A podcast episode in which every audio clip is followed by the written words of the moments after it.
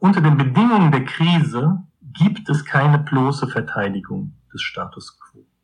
Deswegen lässt sich die Welt nicht retten, ohne einen Plan, sie zu verändern. Deswegen braucht es mit anderen Worten Utopie. Prekäre, wenig heldische Superheldinnen, die nicht nur gegen Mietsteigerung kämpfen, sondern auch für Mietsenkung. Nicht nur gegen die Zwangsräumung bestehender Projekte, sondern auch für die massenhafte Besetzung neuer Projekte. Nicht nur gegen die Verschlechterung des Klimas, sondern für die Verbesserung. Und nicht nur gegen Nazis, sondern auch gegen die Bedingungen, denen sie entstanden. Das wären kollektive Nichtheldinnen, die nicht nur gegen die Schließung von Betrieben, kämpfen, gegen Lohnkürzungen, sondern auch für die Übernahme der Betriebe durch die Belegschaft. Nicht nur gegen die Entlassung von Arbeiterinnen, sondern vor allem für die Entlassung der Chefetagen. Anti- oder Postheldinnen gewissermaßen, die weniger für die Diversifizierung des staatlichen Geschlechtseintrages kämpfen, sondern für die Streichung jedes staatlichen Geschlechtseintrags. Die weniger für die Vereinbarkeit von Familie und Beruf kämpfen, sondern für die Aufhebung der Spaltung von Hausarbeit und Lohnarbeit. Solche also, die nicht für die Ausdehnung der Ehe streiten, sondern für ihre Abschaffung für alle. Sie befinden sich im Gefahrenbereich der Abraumkante. Ende Gelände, der Podcast.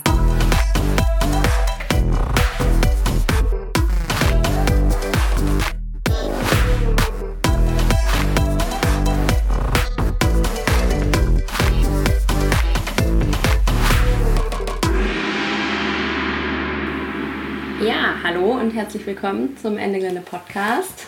Äh, ich bin Lara. Und ich bin Laura.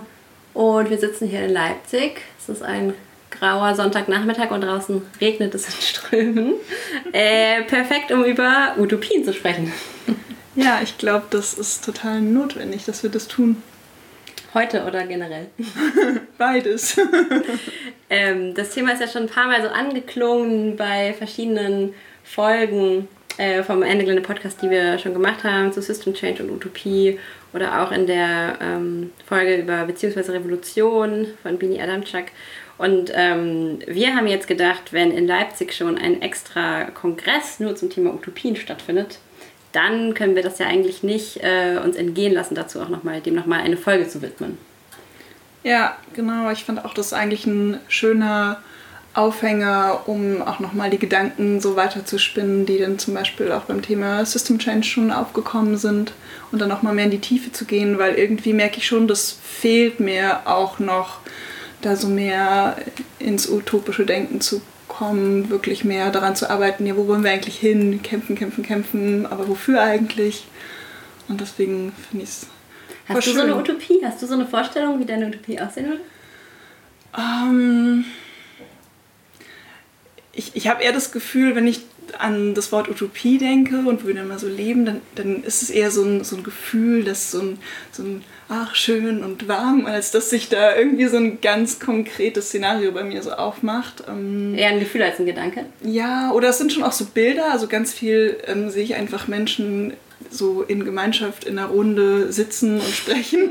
und irgendwie also wie hier, wir sind schon in der Utopie. Total, es fehlt nur noch das Glas Rotwein.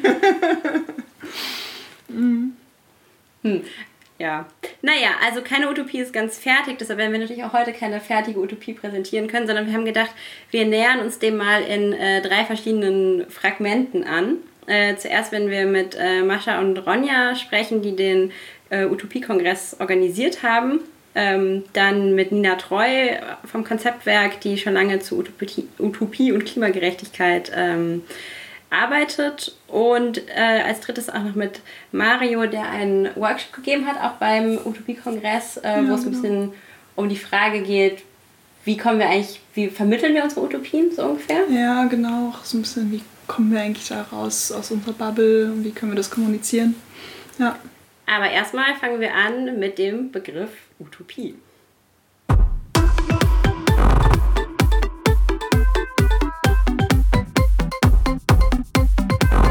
Der Begriff.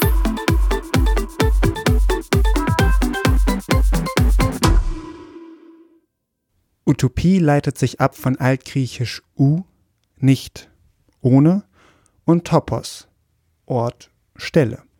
Heißt also nicht Ort oder ohne Ort. Wer eine Utopie aufschreibt oder erzählt, der entwirft eine mögliche zukünftige Lebensform oder Gesellschaftsordnung. Die könnte es so geben, erscheint aber oft fiktiv oder auch völlig unrealistisch. Schon die alten Griechen haben sich mit utopischem Denken beschäftigt. So hat Platon versucht, sich einen perfekten Staat auszudenken. Ein utopischer Bezugspunkt in der Antike war die fiktive Insel Atlantis, auf der Amazonenkriegerinnen ohne Männer leben. Der erste, von dem wir wissen, dass er die Wortschöpfung Utopie verwendet hat, war der englische Autor Sir Thomas Morris. Im Jahr 1516 schrieb er den Text von der besten Verfassung des Staates und von der neuen Insel Utopia. Auf der Insel Utopia, die Morus beschreibt, gibt es kein Geld.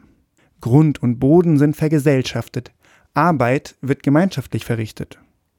Alle arbeiten sechs Stunden am Tag in einem Beruf ihrer Wahl.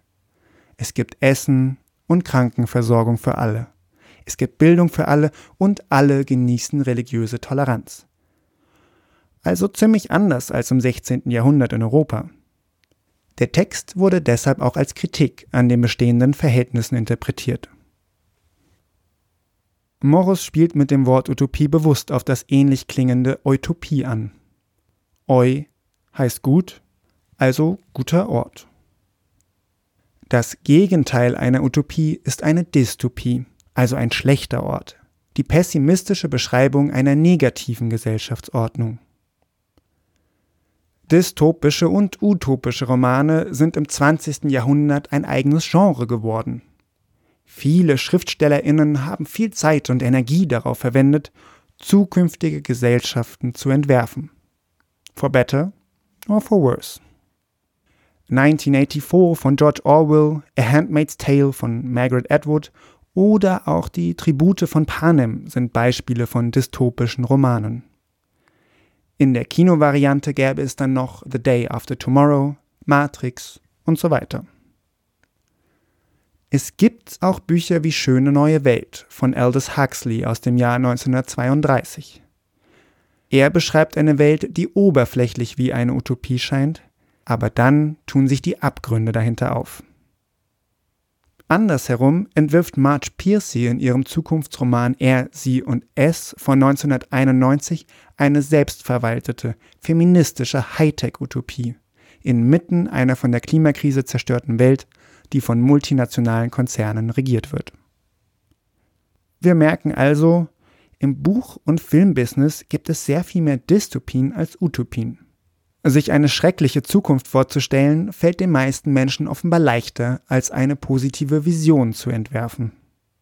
Andererseits haben vor allem feministische Autorinnen schon seit den 70er Jahren ziemlich viele coole Science-Fiction-Romane geschrieben, in denen sie etwa Utopien von geschlechtergerechter Reproduktion entwerfen. Wer sich dafür interessiert, sollte der Winterplanet von Ursula Le Guin, Planet der Frauen von Joanna Russ oder Marge Piercys Die Frau am Abgrund der Zeit lesen. Über die Beziehung zwischen der wirklichen Gegenwart und der Utopie gibt es verschiedene Ansichten. Für den Philosophen Ernst Bloch beispielsweise ist eine Utopie das Denken nach vorn. Und für Max Horkheimer ist sie immer auch die Kritik dessen, was ist. Ob und wie sich eine Utopie aus dem Utopischen ins konkrete Hier und Jetzt übersetzen lässt, Darüber sind sich Philosophinnen uneins. Vor allem bei der Frage, ob wir als Wesen innerhalb eines falschen Systems überhaupt in der Lage sind, uns eine bessere Welt outside the box unseres eigenen tristen Daseins vorzustellen. Wenn wir auf den alten Klassiker zurückgreifen, wird's aber optimistisch. Karl Marx fand, dass in der Welt schon längst der Traum einer Sache gegenwärtig ist, die sich nur noch ins Bewusstsein rufen muss. Bloch hat darauf aufbauend den Utopiebegriff des noch nicht entwickelt. Ein Verständnis der Welt als einer im Werden begriffenen, als offene, noch nicht zu Ende gebrachte. Vor allem, so Bloch, komme es darauf an, das Hoffen zu lernen. Ähnlich schreibt der Zukunftsforscher Robert Jung Utopien zu, die Entwicklung sozialer Innovationen zu ermöglichen. Um Resignation und Passivität zu überwinden, brauche es Fantasie und eine Demokratisierung des utopischen Denkens. Heißt wohl, auch das Utopische ist politisch. Oder, um es mit Bini Adamczak zu sagen, die Utopie zielt auf die Zukunft. Sie zielt auf eine andere Welt, aber gleichzeitig nimmt sie ihren Ausgang in der Gegenwart, in der bestehenden Welt. Sie zielt mit anderen Worten auf Befriedigung, auf Glück, aber ihr Ausgangspunkt ist die Frustration, ist das Unglück.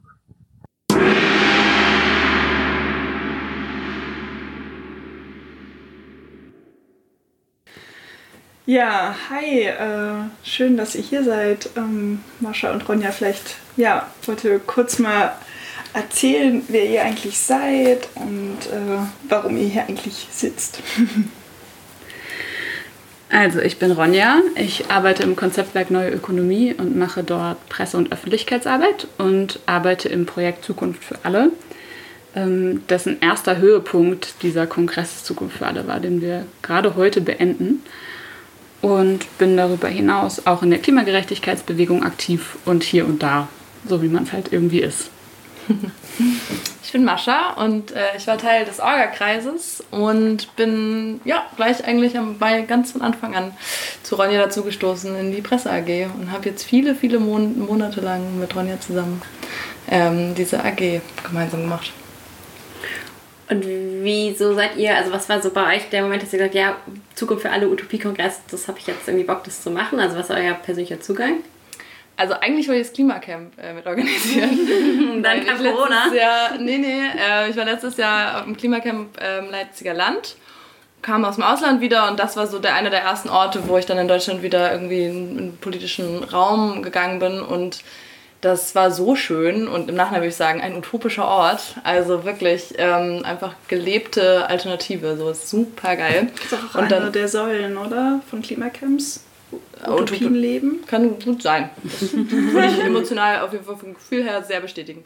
Naja, und dann äh, bin ich am letzten Tag so zu einer Person hingegangen, die dafür auch rumorganisiert hat und war so, ah, kannst du mich mal auf den Newsletter da oder auf den Verteiler tun? Und war so voll ambitioniert, das im nächsten Sommer mitzumachen. Und naja, in der Zwischenzeit, so im Spätherbst, kam dann so ein Konzeptwerk, äh, wir machen hier einen Orga-Kreis, wir machen einen Utopie-Kongress. Und ich war so, geil, Utopie-Kongress ist ja natürlich noch viel mehr, da ist ja alles drin. ja, und hatte mega Bock. Und dann bin ich im November nach Leipzig gefahren und war beim ersten Treffen da. Voll schön. Und du? Naja, also insofern, da ich äh, im Konzeptwerk arbeite und das äh, quasi eins unserer Projekte ist, ist das so ein bisschen eine Fahrtabhängigkeit. Aber ich glaube, warum es mich begeistert, ist vor allen Dingen, weil ich so das Gefühl habe, wir sind ähm, gefangen in einem dystopischen Science-Fiction-Roman. Und ähm, da können wir uns zwar viel versuchen, gegen zu wehren, und das ist auch super wichtig, aber ich schon das Gefühl habe, dass wir als Bewegung immer nur anfangen anzureißen, wo wir eigentlich hinwollen. Und ich glaube, das ist, weil wir super krass damit beschäftigt sind, äh, mit der Gegenwart klarzukommen, weil die ziemlich scheiße ist. Ähm, und ich finde, dass es sich lohnt, den Blick ein bisschen zu weiten und zu schauen, wo wir eigentlich wirklich hinwollen und wie es weitergehen soll, also auch in Bezug auf unsere Glaubwürdigkeit. Dass wir sagen, wir haben Ideen und wir haben Entwürfe und die sind auch, ähm, das sind keine äh, abstrakten, abgehobenen äh, Theorien, sondern die sind bodenständig und die sind umsetzbar. Mhm. Und ich glaube, das motiviert mich, an diesem Thema zu arbeiten. Weil ich habe gemerkt in dieser Arbeit, man ist von sehr vielen Seiten angreifbar, wenn man anfängt, über Transformation und, und Utopie zu sprechen. Und das mit Sicherheit auch zu Recht. Aber ähm, genau, ich glaube, es ist wichtig, dass wir uns auch da auf einen Standpunkt stellen und sagen, genau so wollen wir es haben.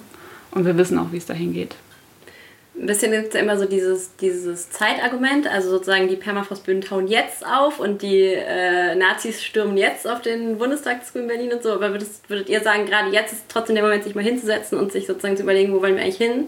Oder? Ich würde sagen, ja. Also wie gesagt, also in dieser Presse- und Öffentlichkeitsarbeit, die wir gerade gemacht haben, habe ich gemerkt, man ist so aus drei, also aus drei Richtungen kommt eigentlich so, hey, wie könnt ihr das eigentlich gerade machen? Einmal so aus konservativer Seite, ihr seid super radikal, das ist doch total ideologisch. Ähm, ist, das klappt vielleicht für euch, aber ihr nehmt den großen Teil der Bevölkerung gar nicht mit. Dann so von der eher linken Seite, also unsere, eigentlich unseren Verbündeten kommt, ihr seid total naiv. Wie könnt ihr eben genau jetzt da sitzen und träumen und irgendwie ähm, glauben, das würde anders werden? Also gerade gestern war irgendwie in Berlin, sind Tausende ähm, unter anderem Rechtsradikale auf die Straße gegangen und wir saßen vor unseren Computern und haben irgendwie, waren Tech-Hosts und haben irgendwie versucht, äh, Chaträume zu betreuen. Das ist schon so die Frage, ist das eigentlich gerade die richtige politische Arbeit? Und die dritte Seite ist, das ist alles zu fragmenthaft, das ist überhaupt nicht konsistent, das ist keine politische Theorie. So, also was macht ihr da? Ihr nehmt irgendwie nur so kleine Punkte und meint, ihr könnt jetzt da irgendwie den großen Wurf ähm, äh, präsentieren. Und da ist bestimmt an allen drei Argumenten auch was dran, aber ich glaube, wenn wir eben nicht beginnen und das können wir halt auch, also das können wir nur aus der Position, wo wir gerade sind und mit dem Wissen, das wir haben und mit den Leuten, die wir sind, dann also, ja, werden wir diesen Weg, glaube ich, auch nicht gehen. Und ich glaube, so diesen Mut zu haben und zu sagen, okay, wir schauen uns das jetzt mal an. Wir wissen, dass es gerade in eine komplett andere Richtung läuft, aber immer nur im Abwehrkampf zu bleiben. Also Bini Adamczak hat das in ihrem Eingangsstatement, hat sie das so schön gesagt. Sie meinte, unsere Form des Widerstandes folgt einem konservativen Skript von Superhelden, die immer nur das Alte bewahren. Also es kommt der böse Schurke und der will irgendwie die Weltherrschaft an sich reißen und der tolle Superheld, der schafft es, dass dann gerade so alles so bleibt, wie es ist. Aber wir wollen den Status quo ja gar nicht erhalten. Genau, eben. Also wir wollen ja darüber hinaus. Und ich würde sagen, so in jeder sozialen Bewegung ist ja implizit das andere schon angelegt. Also wenn wir nicht wüssten, wofür wir kämpfen, würden wir es gar nicht tun. Und ich glaube, das explizit zu machen, ist super wichtig. Ich fand es nochmal voll spannend zu hören, wie ihr genau das dann auch so in dem Kongress untergebracht habt. Also konntet ihr überhaupt Träume gestalten, wo dann an diesen Utopien weiter gefeilt wurde und wo vielleicht auch ähm, KritikerInnen umgestimmt wurden? Und, beziehungsweise hattet ihr überhaupt das Gefühl, dass die auch da waren? Also was waren das eigentlich für, für Leute, die am Kongress letztendlich teilgenommen haben? Das ist bei einem digitalen Kongress natürlich total schwer zu sagen, aber also wir hatten 1400 Teilnehmende und ähm, da, genau, das erteilt sich jetzt natürlich auf die Tage und so und auf einen sehr großen digitalen Kongress. Aber in den Diskussionen, die wir zumindest während der Strangpodien verfolgt haben, da gab es schon irgendwie Kritik und Austausch, der viel hin und her ging. Ähm, aber natürlich, ein digitaler Kongress ist einfach nicht so resonant wie ein analoger. Also wir haben das versucht, dass wir die, die Kommentare und Diskussionsbeiträge, die während der Podien liefen, die haben wir zurückgespielt aufs Podium und dann wurde da weiter diskutiert. Aber ähm, genau, da gibt's, also ich glaube, da gibt es auch noch weitere Möglichkeiten, wie man da noch mehr Interaktion schaffen kann. Ja. Ja, zu den Strangpolien, das fände ich voll spannend auch nochmal zu hören, äh, welche Inhalte ihr da eigentlich auch so im, ja, vertieft habt. Also wie habt ihr das auch inhaltlich aufgebaut? Ähm, ich, wir haben ja vorhin schon ein bisschen über Utopien irgendwie, ja, das so angerissen, das ist irgendwie so ein, so ein schwammiges äh, Etwas, was da über einem hängt, aber ähm, im Kongress muss man das ja irgendwie auch ein bisschen greifbarer machen. Wie habt ihr das gemacht? Also das war genau die Idee, das Ganze an Gesellschaftsbereichen aufzuziehen, zu sagen, wir wollen sehr konkret werden, wir wollen nicht abstrakt eine befreite Gesellschaft beschreiben und dann müssen wir ne, die nur noch verwirklichen, sondern wir wollen wirklich schauen, wie könnte denn Mobilität im Jahr 2048 anders aussehen? Wie könnten wir Klima und vor allen Dingen Energieversorgung und Verteilung anders organisieren? Wie könnten wir, wie sieht Bewegungsfreiheit ähm, und die Frage nach offenen Grenzen im Jahr 2048 aus? Wie arbeiten wir? Wie wohnen wir? Was ist mit dem Finanzsystem passiert? Wie sind wir sozial abgesichert? Und all diese, also es waren 14 Themenbereiche insgesamt. Und an denen haben wir das inhaltlich aufgezogen und dazu jeweils in Anführungsstrichen Expertinnen, Sprecherinnen, Vordenkerinnen, wie auch immer wir sie nennen wollen, eingeladen, ähm, die aus Wissenschaft, ähm, NGOs, aus sozialen Bewegungen oder aus der Praxis kamen oder aus ihrem persönlichen Alltag und das waren so die Leute, von denen wir gedacht haben, okay, erstens haben die was zu erzählen und zweitens wollen wir die gerne zusammenbringen. Also genau, das ähm, quasi die Leute, die immer so auch ne, in, in einzelnen Kämpfen, in wohnungspolitischen Kämpfen oder in Klimakämpfen, Klimagerechtigkeitskämpfen, dass die mal sich zusammen an einen Ort setzen und über quasi ihren Tellerrand hinausschauen. Wie habt ihr die ausgewählt? Also woher wusstet ihr, das sind jetzt, das sind jetzt die mit den, mit den Utopien? Äh, ja. Mit den besten Utopien. Mit den besten Utopien. ähm, also einmal haben wir 2018 und 2019 so Zukunfts Zukunftswerkstätten zu den jeweiligen Themenbereichen gemacht als Konzeptwerk, wo wir schon mit vielen Menschen zusammengearbeitet haben und die haben jetzt auch diesen Kongress gestaltet. Und dann ist ja das Konzeptwerk auch schon lange ähm, im Bereich, an dieser, gerade an dieser Schnittstelle soziale Bewegungen, NGOs, Wissenschaft unterwegs. Und ich glaube, da ist ein ganz gutes Netz entstanden, sowohl aus Sprecherinnen oder beziehungsweise Kontakten und Netzwerken in Deutschland als auch internationalen Sprecherinnen. Mhm. Und habt ihr dennoch das Gefühl, ah, da ist vielleicht auch irgendeine Perspektive zu kurz gekommen? Also es kann ja auch schnell passieren, ne, wenn man sich so ein Netzwerk aufbaut, dass es irgendwie auch so ein bisschen selbstreferenziell wird und ähm, blinde Flecken dann vielleicht auch gar nicht so leicht sind aufzudecken. Aber aber ja, ist euch im Laufe des Kongresses jetzt nochmal konkreter was aufgefallen zum Beispiel auch? Oder? Also ich meine, was man auf jeden Bleibt Fall... ja auch unter uns. Sagen, genau. Was man auf jeden Fall sagen muss, ist, dass dieser Organisationskreis und auch die Menschen, die das initiiert haben, alle, oder nicht alle, aber der Großteil weiß ist. Und wir sind auch ähm, alle aus einer, ja, aus einem bestimmten Milieu. Und ich glaube, sowas prägt natürlich dann auch den Raum. Wir haben das sehr viel versucht aufzubrechen, indem wir quasi andere Stimmen, also oder anderen Leuten auch das Wort äh, gegeben haben oder die Bühne gegeben haben. Aber also das habe ich vielleicht vorhin vergessen, auch bei den Ebenen der Kritik ist es auf jeden Fall so, dass ein kleiner Kreis von Leuten anfängt darüber nachzudenken oder beziehungsweise diesen Raum eröffnet und den wirklich so barrierearm zu machen, dass viele Leute Lust haben, daran teilzunehmen, ist auf jeden Fall die größte Herausforderung, mhm. würde ich sagen. Ich würde auch sagen, das war der Spagat, den wir so sehr versucht haben, irgendwie groß zu denken, weit zu denken und dann aber auch alle mitzunehmen. So, das war wirklich das Anliegen und gleichzeitig hast du so das Gefühl, so boah, ich, ich strecke mich in alle Richtungen und ähm, du gibst dir Mühe und du siehst aber auch viel, wo du scheiterst. Also so es war schon auch, und dann hat Corona das auch erschwert. Also ich glaube, dieser Orgakreis war auch als Lernprozess angelegt und das ist auch angestoßen und da wir haben uns auch irgendwie mit uns selber beschäftigt und unsere Positioniertheit reflektiert.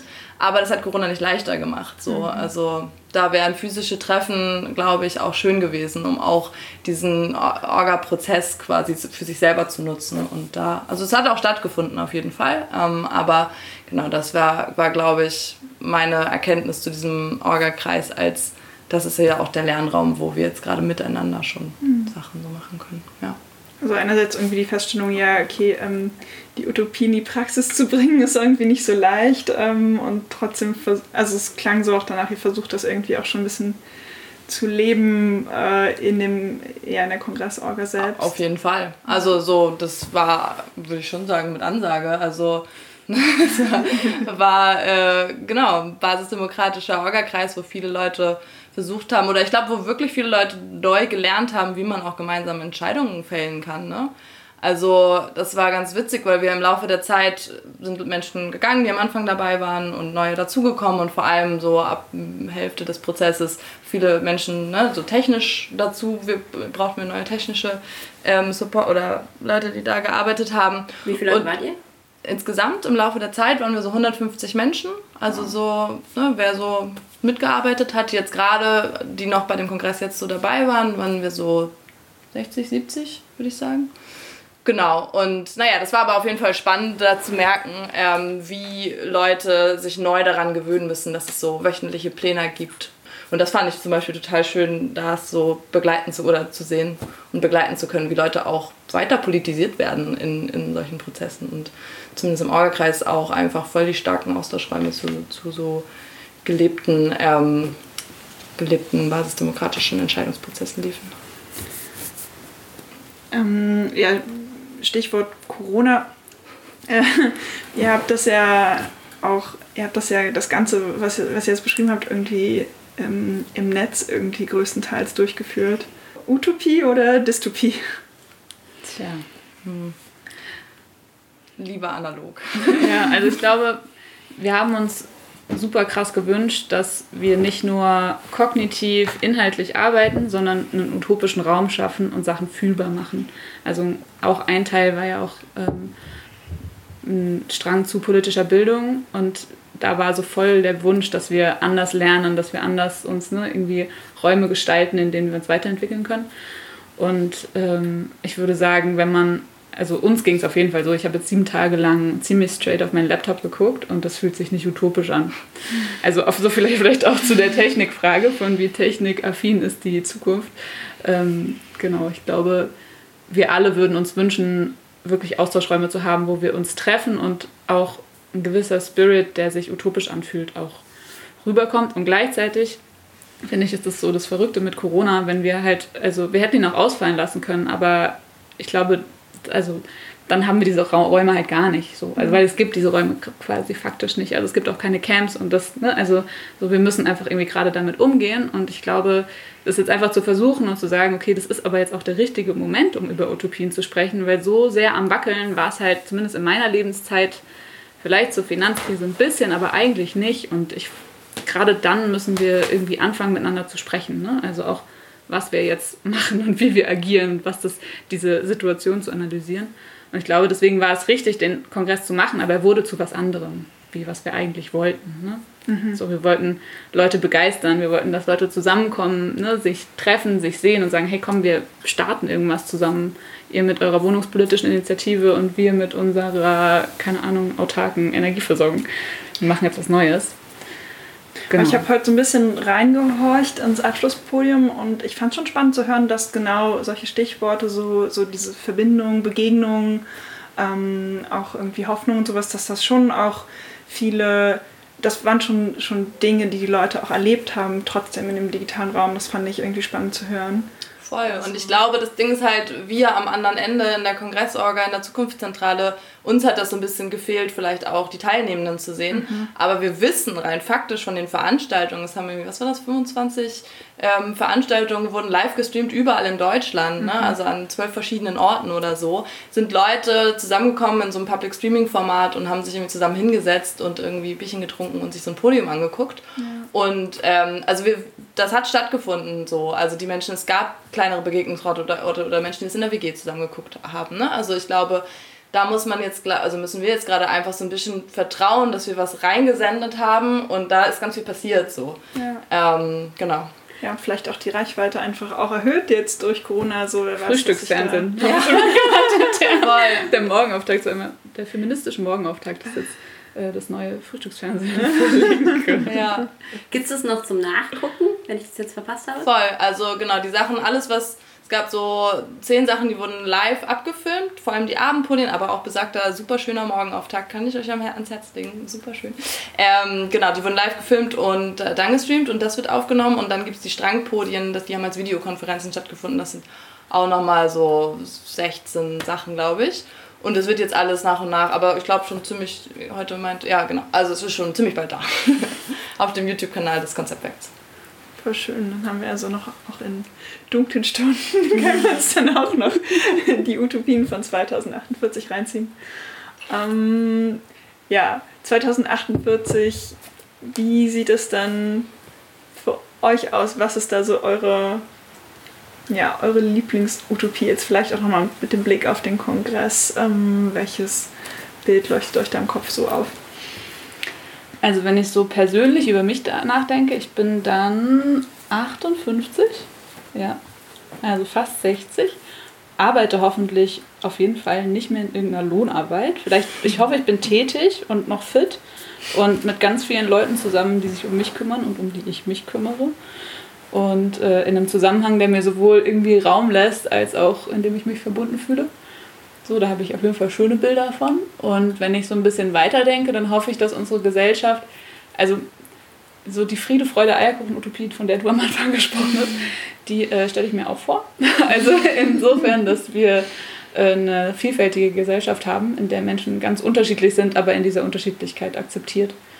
Und äh, wir uns alle sicher fühlen und wissen, dass wir ein Auskommen haben, eine gesunde Umwelt, nicht mehr auf Kosten anderer leben das sind jetzt alles so ein bisschen blumige Schlagworte, aber genau, ich kann mir das sehr schön ausmalen, ehrlich gesagt. Also ich glaube, ich habe auf jeden Fall ein Bild davon, warum ich all das tue, was ich tue. Ja. ja, da kann ich mich auf jeden Fall anschließen. Also ich glaube, die Welt, in der ich lebe, da können Leute sehr frei über ihre Zeit verfügen. Also du musst nicht mehr irgendwie deine 40-Stunden-Schicht abreißen, sondern du kannst irgendwie genau tätig sein, so wie du das möchtest und vielleicht auch in sehr vielfältigen Bereichen. Also dich nicht irgendwie für die eine Kopfarbeit entscheiden, sondern weiß ich auch nicht, noch nebenbei töpfern und dass, dass es dann so eine Vielfalt von Tätigkeitsbereichen gibt. Auf jeden Fall, dass äh, Sorgearbeit irgendwie viel mehr als Arbeit gesehen wird. Das fände ich einfach, glaube ich, super schön, wenn das nicht mehr so nebenbei und schlecht finanziert und abgewertet passiert, sondern dass das wirklich als Arbeit verstanden wird und jeder so seinen, seinen Teil davon tut und es auch gerne tut, weil eigentlich ist es halt voll die schöne Tätigkeit und ich habe das Gefühl, das nervt mich so an der Gesellschaft, in der wir leben, dass das irgendwie immer so ja, nebenbei und nicht mit nicht genug Zeit und Liebe ähm, häufig stattfinden kann. Ähm, ja, und ansonsten glaube ich oder würde ich mir wünschen, dass wir alle vielleicht mehr an dem Ort sind, an dem wir wirklich sind. Also so räumlich irgendwie lokal vor Ort und mit den Menschen dann aber auch wirklich vernetzt sind. Also ich stelle mir zum Beispiel Nachbarschaften vor, wo sich Menschen kennen einfach. Es gibt es ja auch heute. Also ne, es gibt auch Orte, aber ich lebe in Berlin, da ist das jetzt nicht unbedingt so.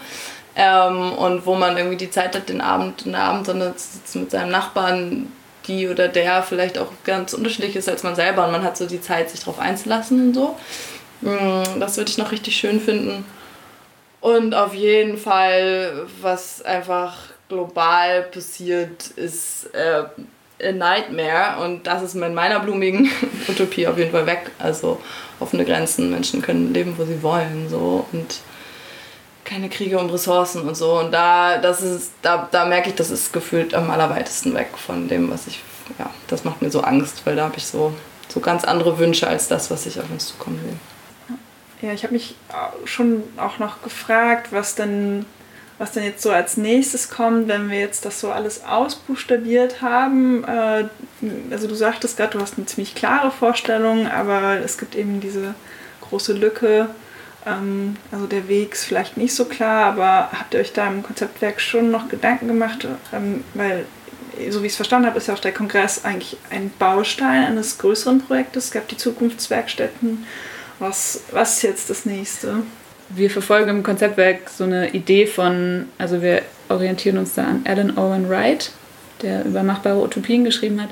Und er sagt, es braucht quasi drei Ebenen. Einmal Freiräume, Keimformen, wo Dinge jetzt schon anders sind, die etwas vorwegnehmen, ne, sei es die solidarische Landwirtschaft oder das Wohnprojekt oder ähm, vielleicht auch gemeinwohlorientierte ähm, Unternehmen, wo jetzt einfach genau Dinge vielleicht schon so anfangen zu sein, wie sie in der Utopie sind. Dann braucht es revolutionäre Realpolitik, das heißt Reformen, aber nicht Reformen, die das System stabilisieren, sondern sowas wie ein bedingungsloses Grundeinkommen ne? oder ein ähm, äh, quasi, wie sagt man, tariffreier Nahverkehr. Ähm, genau, also Dinge, die jetzt schon passieren können, die im System in der parlamentarischen Demokratie angelegt sind. Und dann als. Die dann den Rahmen quasi schaffen. Genau. Für, für also die über das hinausweisen, was ja. jetzt schon ist. Und als drittes Gegenmacht. Und das ist äh, kämpfen, kämpfen, kämpfen und äh, sich Leuten entgegenstellen und Nein sagen an ganz vielen Stellen. Und ich glaube, wenn man das so als Handlungsfeld sieht, dann sieht man auch vielleicht als Individuum oder als Gruppe oder als, ne, wo man aktiv werden kann. Und ich glaube, das ist so was, was wir vielleicht noch mehr auch sagen müssen. Hey Leute, es ergibt total Sinn, was ihr tut in euren jeweiligen Bereichen und daran weiterzumachen. Ne? Sowohl im quasi Machtbrechen auf der einen Seite und das andere gleichzeitig aufbauen. Ja, mal schauen. es gibt Tage, da bin ich optimistisch, es gibt Tage, da bin ich sehr pessimistisch, aber ich glaube, der Ansatz ist ein sehr guter.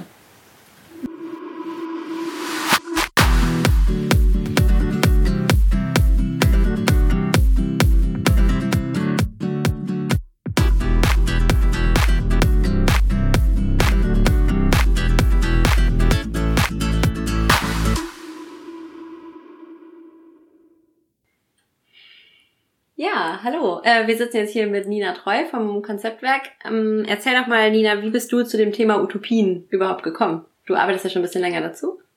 Ja.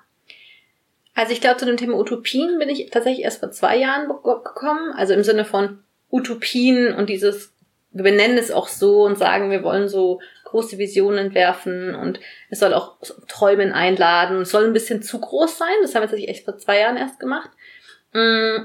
Ich arbeite länger schon zu der Frage, wie kann eine Welt sein, die ökologisch und sozial gerecht ist und demokratisch gestaltet wird. Und das ist natürlich aus Sicht von sehr vielen Leuten schon utopisch. Aber ich glaube, wir haben davor halt mehr dazu gearbeitet, was sind konkrete Vorschläge oder was sind Wirtschaftsmaßnahmen oder was für Beispiele kennen wir schon. Und genau weil die Kritik oft war, ja, okay, ihr habt jetzt so ein paar kleine Beispiele, also wir haben dann den Umsonstladen und die solidarische Landwirtschaft und Open Source Technologien, so als die Beispiele, die Leute irgendwie kennen. Und dann habt ihr so ein paar Maßnahmen, ja, wir wollen jetzt Arbeitszeitverkürzung und sozial-ökologische Steuerreform und irgendwie eine Aufwertung von Care-Arbeit und sagt, ja, aber wie passt denn das eigentlich alles zusammen? Wir haben ja die letzten Jahre im Konzeptwerk viel unter dem Thema Degrowth oder Postwachstum das so gelabelt. Und da war aber oft der Vorwurf so, hä, das ist mega akademisch. So, und der Begriff alleine schon schwer verständlich und der Begriff ist irgendwie negativ und außerdem fehlt in der Debatte auch noch die Idee, was ist eigentlich der, der gesellschaftliche Überbau dazu, also vielleicht die Idee des Staates oder nicht des Staates. Die Alternative zum Staat. Genau. Aber wie ist sozusagen der gesellschaftliche Zusammen Gesamtzusammenhang? Und da dachten wir, okay, dann versuch, versuchen wir mal darüber zu sprechen. Ähm, genau, und da kann dann raus der Entwurf für das, für das Projekt Zukunft für alle. Du kommst ja selber auch aus der Bewegung für Klimagerechtigkeit. Was würdest du denn sagen, wie haben Utopien da bisher eine Rolle gespielt oder welche Rolle sollten sie auch spielen? Ja. Also ich glaube, die Klimagerechtigkeitsbewegung hat so total beides. Also ich, ich glaube, da sind total viele Menschen aktiv, die sich eine andere Welt erträumen und da ganz große Ideen auch spinnen. Und ich finde, die werden auch viel diskutiert, also auf Orten, wo sich die Klimagerechtigkeitsbewegung trifft. Und gleichzeitig ja so Alltagskämpfe und Abwehrkämpfe und die Frage nach, wo können wir jetzt intervenieren in der politischen Debatte. Und ich glaube, dass es, also da haben wir auch im Vorfeld vom Kongress viel darüber diskutiert, dass genau das die gleiche Lücke beschreibt, die wir auch haben. Also es gibt dann so, ja, wir wollen was ganz anderes und hier sind übrigens so Vorschläge, aber irgendwie so, wie dieses andere vielleicht auch gestaltet sein kann, jenseits von, ja, wir wollen jetzt irgendwie keinen Staat und keine starken Hierarchien mehr oder so. Ähm, ich finde, da klafft immer wieder auch eine Lücke. Und wir hatten auf dem Kongress auch immer wieder Debatten dazu, dass dieses System Change und Climate Change, ja, was ist denn der System Change, ne? mhm. ne? Ich glaube, die Klimagerechtigkeitsbewegung ist bekannt dafür, dass da sehr viele Menschen drin sind, die sagen, der Kapitalismus muss überwinden. Überwunden werden. Alles gut. Ist auch schwierig, Kapitalismus zu überwinden. Da kann man sich schon mal verhaspeln. Also in der Klimagerechtigkeitsbewegung gibt es viele Leute, die sagen, dass der Kapitalismus überwunden werden muss. Und dann ist so die Frage erstmal, was ist Kapitalismus und was heißt es, den zu überwinden? Und ich glaube, da ging es bei dem Kongress jetzt auch viel darum, ne? Also was ist eigentlich das, was wir überwinden will, wollen? Also ist es nur der Kapitalismus? Ging ja auch ganz viel um andere Herrschaftsformen, andere Ausbeutungsformen, also eine Gesellschaft jenseits von Patriarchat, weißer Vorherrschaft, Sexismus. Und genau, aber was ist dieses, was sich an die Stelle setzt? Und ja, ich, ich glaube, wir hatten ja mit diesem Kongress mehrere Probleme, also unter anderem die Corona-Pandemie und wir können den nicht live durchführen. Aber ich glaube, also viel unserer Motivation war schon auch, wir sind, viele von uns sind ja Klimaaktivistinnen und haben so ein Verständnis von Klimagerechtigkeit, was auch sehr umfassend ist, dass wir auch mit Menschen aus der Klimagerechtigkeitsbewegung dort diskutieren wollen. Uns hat die Klimagerechtigkeitsbewegung aber im letzten Jahr und dieses Jahr irgendwie sehr viele andere Sachen zu tun gehabt, als sich in unseren Kongress einzuklinken. Und ich glaube, es wird über Corona nochmal schwieriger. Deswegen finde ich es auch voll super, dass wir jetzt nochmal drüber sprechen, weil ich den Eindruck habe, eigentlich ist es, eigentlich sind diese Fragen genau wichtig. Also die Klimagerechtigkeitsbewegung, wo will die eigentlich hin? Jenseits von Kohleausstieg. Ja, ja, beziehungsweise auch allein, ich finde, ich finde, wenn, wenn ich so gefragt werde, was ist eigentlich Klimagerechtigkeit, dann fange ich eigentlich immer eher an zu erklären, was ist Klimaungerechtigkeit. Ja. Und ich finde es eigentlich voll traurig, dass es, dass es so ein bisschen an dieser Positivdefinition irgendwie fehlt. Ja.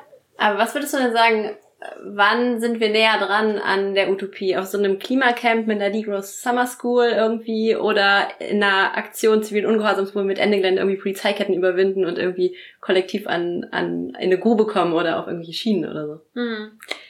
Also ich glaube, es ist gar nicht vergleichbar, weil es zwei verschiedene Arten von Utopien sind und ich glaube, es macht mit Leuten verschiedene Dinge.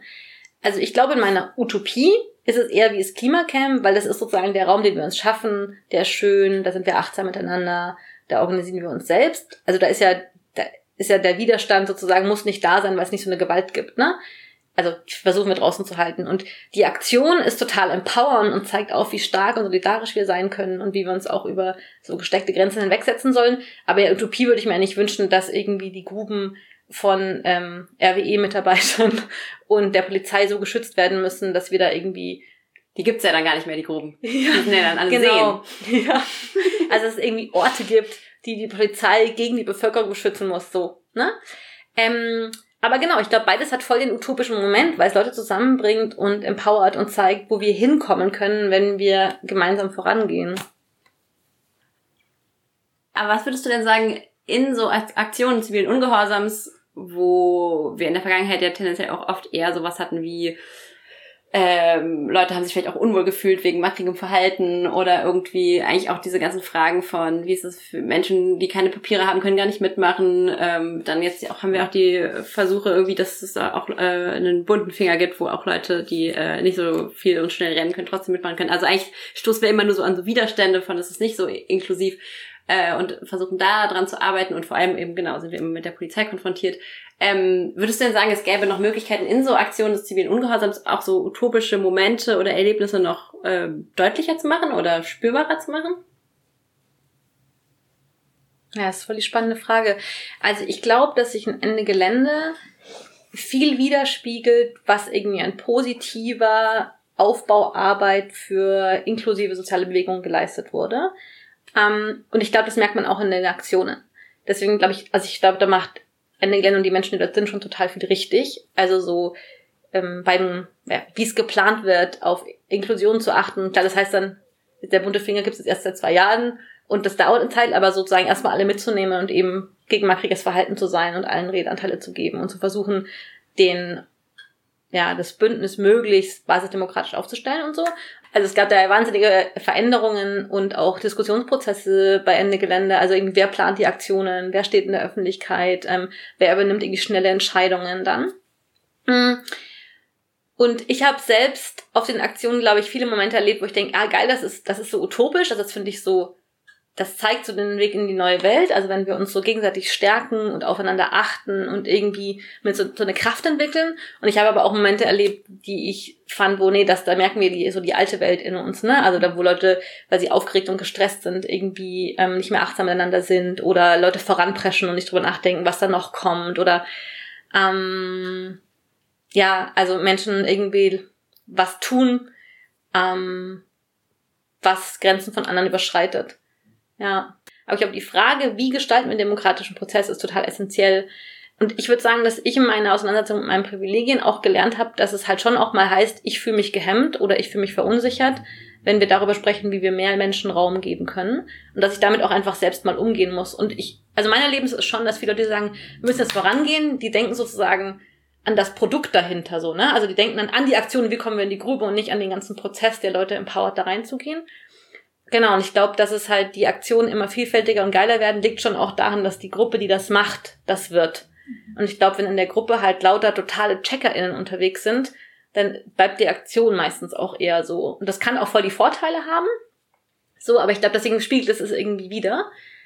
Und ja, Aber für den Kongress oder auch in eurem Buch habt ihr ja als sozusagen ähm, äh, Horizont sozusagen 2048 ausgerufen. Meine Checkerinnenfrage wäre jetzt natürlich, warum nicht sofort? Klimakrise ist doch jetzt, wir brauchen die Utopie doch jetzt. Warum oder warum, wie kamst du 2048? Ja.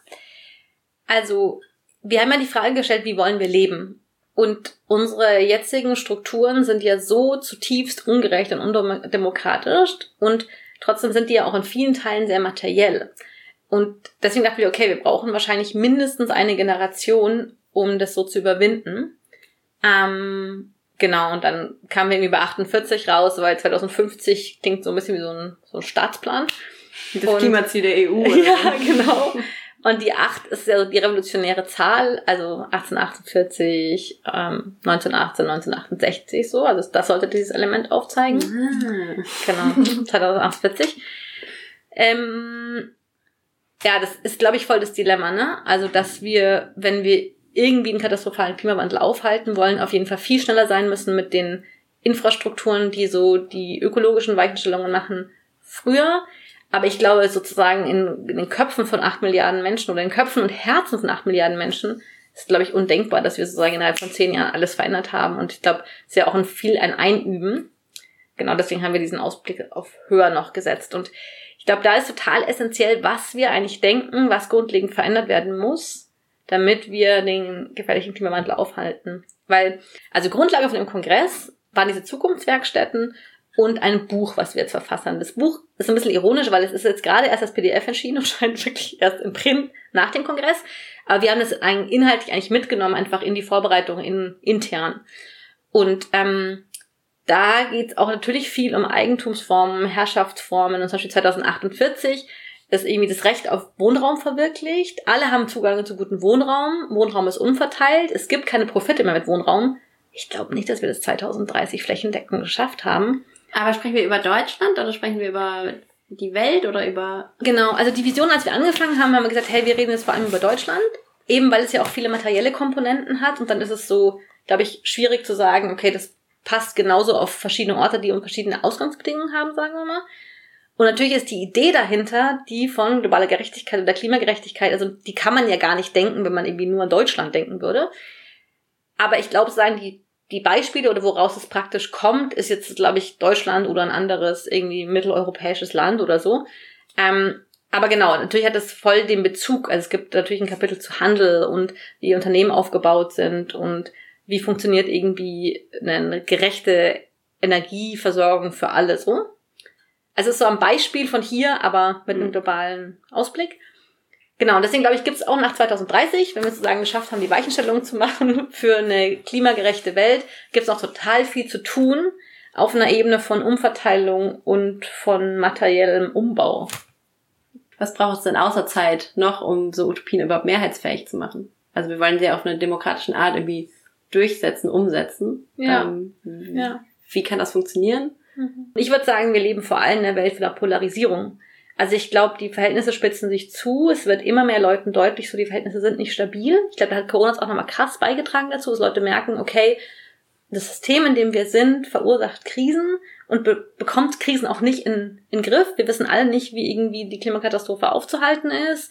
Ähm, Schere zwischen Arm und Reich geht auf. Jetzt dieses Beispiel Bildung, wo alle gesagt haben, boah, es fliegen gerade so viele ähm, junge Menschen aus dem Bildungssystem raus, weil Corona da ist.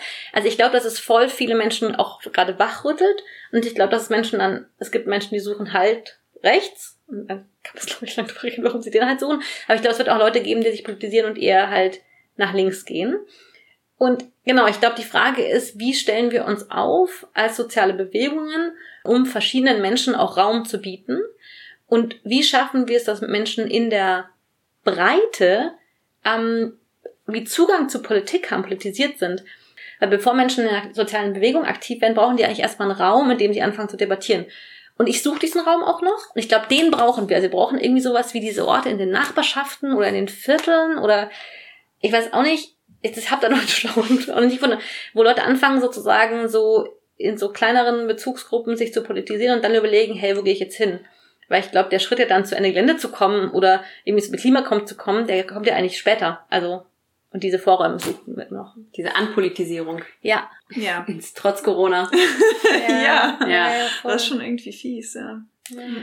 Aber wenn wir jetzt sozusagen unsere Vorstellung von Utopie oder die Schritte hin zur Utopie verwirklichen wollen, ähm, habt ihr darüber diskutiert, wie ihr euch das sozusagen vorstellt? Also Reformen oder Revolution, ähm, Generalstreik, lauter kleine Keimformen, was ist sozusagen, welche Mittel braucht es da? Ja. Also generell, so eine Sache, die wir sagen, ist halt, wir haben keinen Masterplan entwickelt und wir denken, dass die Zeit vorbei ist, wo einige schlaue weiße Menschen sich Masterpläne entwickeln. So. Hat bisher auch nicht so gut geklappt. Ja, oder es hat in so verschiedene komische Richtungen geklappt, sagen wir mal so. Aber es hat auf jeden Fall nicht die befreite Gesellschaft hervorgebracht, so, ne? Und deswegen ist die Idee dieses, dieses Prozesses auf jeden Fall gewesen, wir wollen sozusagen einen Samen säen, wir wollen irgendwie so einen Funken setzen und gucken, wie wir ins Gespräch kommen. Also ich will jetzt gar nicht darauf ausweichen, aber ich will bloß sagen, ich denke, es ist plurale Strategien. Und zum Beispiel ein Podium auf dem Kongress ging zu dieser Frage der Transformation. Und wir haben versucht, es an drei Perspektiven festzumachen. Also die eine so Rojava, also Revolution und total Umbau von der Gesellschaft. Eine war In Nordsyrien. Ja. und eine, oder ja, ich glaube sozusagen als kurdische Befreiungs Befreiungsbewegung als Beispiel, ja, ähm, eine unteilbare soziale Bewegung, also welche Kraft haben soziale Bewegungen und dann noch eine Gewer Gewerkschaftsperspektive, also so eher in den Institutionen, eher so Reformen. Und ich glaube halt, wir werden mit Reformen innerhalb des Systems auf jeden Fall nicht so weit kommen, wie wir wollen für die Utopie und diese befreite Gesellschaft schaffen. Aber ich glaube, wir müssen trotzdem auf den Grundlagen davon aufbauen. Und ich glaube, wir haben auch total viel erreicht durch radikale Reformen in den letzten 100 Jahren, also an Gleichberechtigung zum Beispiel oder an demokratischer Beteiligung. Mm, genau, und ich glaube aber, dass es so, das geht nur bis zu einem gewissen Grad. Also es muss irgendwann, glaube ich, diesen Moment geben, wo man so alte, alte Strukturen überwindet. Und ich stelle mir da nicht so einen gewaltsamen Moment dieser einen Revolution vor, was irgendwie so das ikonische Bild ist, was ja oft gar nicht stimmt, ne? Man hat dann dieses eine Bild von irgendwie dem Sturm der Bastille oder dem Sturm des Winterpalastes oder so und dann, wird, wenn es rekonstruiert wird, heißt es ja oft, das war einfach, das ist ein symbolisches Bild dafür, aber das war halt voll der lange Prozess, ne? Es wird dann nur geschichtlich immer verkürzt Genau. sozusagen dargestellt und eigentlich Ja. ist es ein Prozess und nicht ein Genau. Einzelevent. Ja. Voll. Und ich, also die eine Frage ist sozusagen, ist es so ein Punkt und die andere Frage ist ja, welche Rolle spielt Gewalt? Und es gibt ja genauso voll viele friedliche Bewegungen, die sich dafür eingesetzt haben, dass es einen friedlichen Wandel gibt. Und genau, also ich glaube, es muss diesen Moment geben, wo man irgendwie die Macht oder diese Momente und diesen Prozess geben, wo Macht umverteilt wird. Und ich, also deswegen würde ich den Begriff von so einer Transformation benutzen. Und da kommen wir auf jeden Fall nicht hin, wenn wir nur so ein paar Reformen machen. Mm, Aber wie das genau dann zu sich so zusammenfügt, ich glaube, da ist noch viel offen. Also ich, wenn ich jetzt, also wenn ich jetzt schon gucke, ne, ist irgendwie gerade geht voll viel mit Black Lives Matter, es geht noch immer viel mit der Klimagerechtigkeitsbewegung, es kommt irgendwie voll viel so an Frauenbewegungen dazu. Es entstehen ja gerade voll viele neue Dinge und weiß ich Migrantifa zum Beispiel, ich, diese ganzen Gruppen sind auch überhaupt nicht koordiniert, aber ich glaube, wenn die so zusammenkommen und es da irgendwie sozusagen, ich weiß nicht genau, welche Form das ist, ein Zusammenkommen gibt, dann glaube ich, kann das voll die Kraft entwickeln und ich kann es ja auch noch jetzt noch gar nicht ausmalen. Ich kann es mir nur erhoffen. ist dann der nächste Kongress vielleicht? Ich glaube, Kongress ist halt viel zu klein dafür, ne?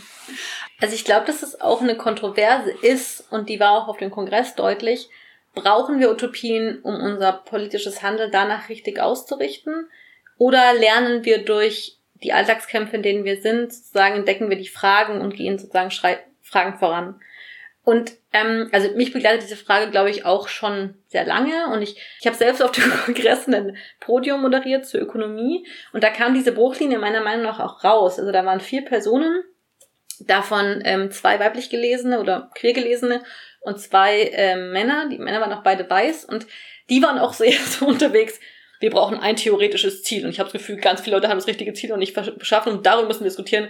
Und die Frauen waren eher so, nee, in queerfeministischen Zusammenhängen und antirassistischen und dekolonialen Zusammenhängen ähm, sind wir die ganze Zeit in Kämpfen, die wir zusammenfügen. Und ich glaube, das ist schon auch eine Frage von Positionierung, politischer Erfahrung und Privilegien, was man eher so anhängt. So. Und ich glaube, Theorieentwicklung, dazu haben Menschen halt auch nur Zeit, wenn sie sich nicht die ganze Zeit in Abwehrkämpfen bef befinden. Voll. Und natürlich entstehen aber total viel politische Kraft aus diesen Kämpfen.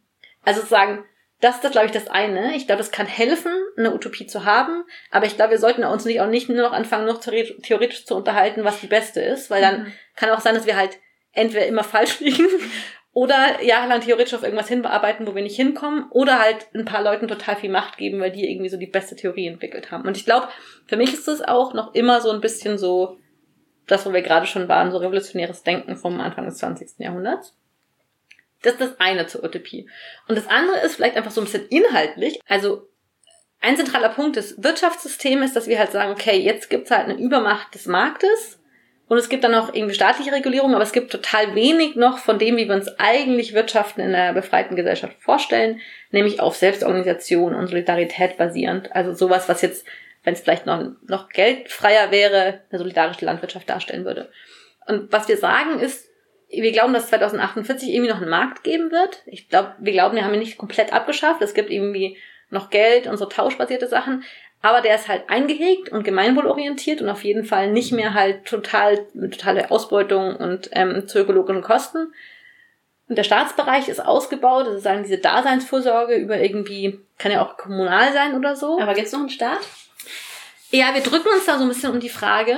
Also wir reden nicht mehr von dem Staat Deutschland, der was sagt, sondern wir reden sozusagen von Strukturen, die nicht sowas wie sind, die genossenschaftlich oder selbst organisiert sind, die schon so eine delegierte Ebene haben und haben versucht, da möglichst viel auf die kommunale Ebene zu packen. Und wir sagen aber nicht so richtig, gibt's Deutschland oder gibt's noch Europa noch? Und ähm, ja, also ich glaube, da schwebt schon durch, dass wir denken, dass die Art, wie wir Politik organisieren in Nationalstaaten, dieses System von Herrschaft und Ausgrenzung halt aufrechterhält. Aber ich, ich glaube nicht, dass wir besonders viele Leute abholen, außer vielleicht die Hörer dieses Podcasts, wenn wir sagen so, yay, es gibt keinen Staat. Wir sagen so, Und hä? Verfassungsschutz. Genau. Ja, ähm, so, ich weiß, es geht auch die Frage, wie hol- holt man Leute ab? Und ich glaube, man holt Leute eher ab, indem wir Bilder entwickeln. Ich glaube, diese Staatsdebatte, das ist so eine sehr, ähm, in der Links ist jetzt dumm, aber ich glaube, es ist so ein bisschen eine sektiererische Debatte, die nicht unbedingt Leute abholt. Ich glaube, das ist nicht das, was Leute am meisten beschäftigt.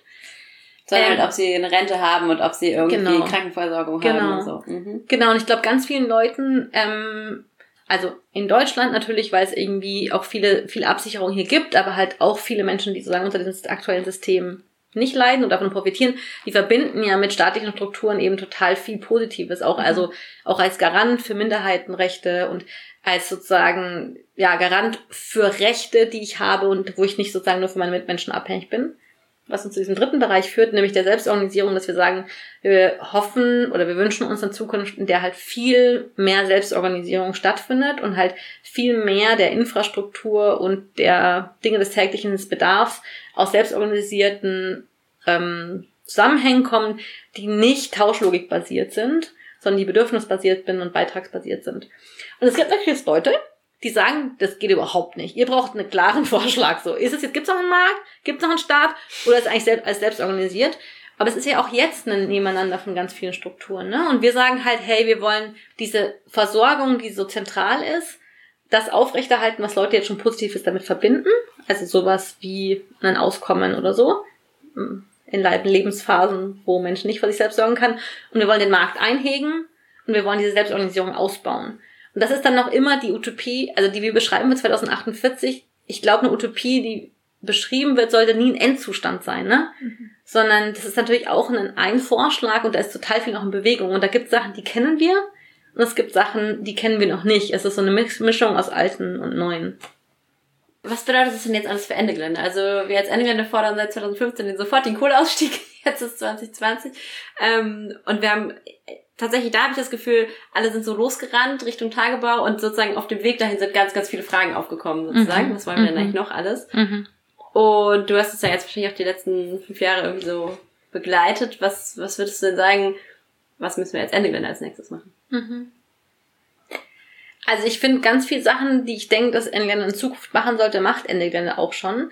Und nämlich zu überlegen, was sind denn die anderen Kämpfe, die wir brauchen, für sozusagen aus dieser ökologischen Perspektive gedacht. Also so irgendwie, dass dann in Getriebe besteht, entsteht oder am Für die Boden. Verkehrswende. Ja, genau. Oder ähm, am Boden bleiben ähm, für die Flugverkehrswende. Also das einfach sagen, diese Aktion zivilen Ungehorsams auf andere Bereiche ange angewendet werden. Ich glaube, das ist total cool und dass Leute selbst aus Ländern da rausgehen oder Menschen beraten oder als Beispiel dienen. Ich glaube, das ist cool. Und ich, also, wenn ich Debatten richtig mitbekomme, habe ich das Gefühl, es ist ja auch immer die Frage von, was machen die Menschen, die aktiv sind? Nicht sozusagen, was ist die Struktur, sondern was machen die Menschen, die aktiv sind. Und da gibt es halt Leute, die sagen, oh, ich habe keinen Bock mehr da drauf, oder ich habe das Gefühl, das hat nicht so viel gebracht. Und es gibt Leute, die sagen, oh, geil, ich finde euch so super, ich möchte erst kommen. Und dass vielleicht auch man das zulässt, dass es so einen Generationenwechsel gibt und Leute, die einfach sagen, ich habe das Gefühl, es ist nicht mehr so sinnvoll, das irgendwie lassen und dafür andere Leute reinkommen. Ja. Und ich glaube, dass es also weil ich auch gerade auf so einer persönlichen Biografieebene gesprochen habe, ne? ich glaube auch für Aktivistinnen gibt es ja die Phasen, wo wir so sehr stark nach außen gehen und irgendwie so Aktionen machen und irgendwie Dinge planen. Und ich glaube, es gibt die Phasen, wo wir irgendwie eher reflektieren, irgendwie weiß nicht, lesen, sprechen, Dinge uns anhören. Und ich glaube, dass, dass, ja, dass das Leute immer mal wieder brauchen. Und ich glaube, ich hoffe, dass sozusagen dieses Arbeiten zu Utopien auch dazu beitragen kann, dass Leute sagen, ah geil, ich habe darüber na Bock nachzudenken, wo will ich eigentlich hin? Und es ist nicht immer in jedem Moment richtig. Und es gibt vielleicht auch manchmal Phasen, wo man in einem Bündnis erst eher in dem Moment ist. Aber ich glaube, es gibt einfach auch persönliche Momente, wo das stärker dran ist oder nicht dran ist. Ja. Ja. Und was macht Ende Gelände 2048? Ende Gelände 2048 gibt's nicht mehr, weil natürlich sind wir schon jahrzehntelang aus der Kohle ausgestiegen. Es gibt so ein paar alte Aktivistinnen, die treffen sich und versuchen nochmal sozusagen die Erfahrung von damals aufzubereiten und neuen Leuten mitzugeben, wie sie wie so Gruppenprozesse gestaltet und so und dann Austausch zu sein und Gucken auch von denen, Fotos an. Ja, genau. Und die versuchen aber auch von den Jungen sozusagen zu lernen, was sich verändert hat und da so im Fluss zu bleiben mit denen. Cool, ich freue mich drauf.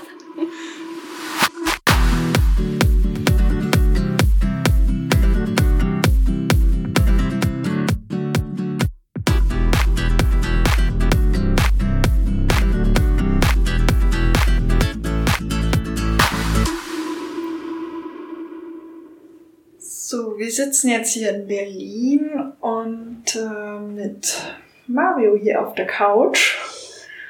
Äh, denn du hast einen Workshop gegeben auf dem Kongress. Und ähm, ja, wir fanden das ganz spannend und dachten, du kannst uns da aber vielleicht ein bisschen mehr erzählen ähm, zu dem Workshop Radikale Visionen für das gute Leben für alle, wirkungsvolle Formate für Öffentlichkeitsarbeit. Genau, also nachdem wir gestern so ein bisschen in Leipzig selber waren, jetzt hier heute äh, wieder ganz äh, ernüchtert in Berlin, fragen wir uns natürlich, ähm, was, was bleibt vom Kongress und wie viele Menschen sozusagen können auch erreicht werden mit Utopien. Und wir dachten, vielleicht kannst du uns dazu, weil der, dein Workshop ging ja auch so ein bisschen darum, oder? Vielleicht kannst du uns noch ein bisschen mehr dazu erzählen.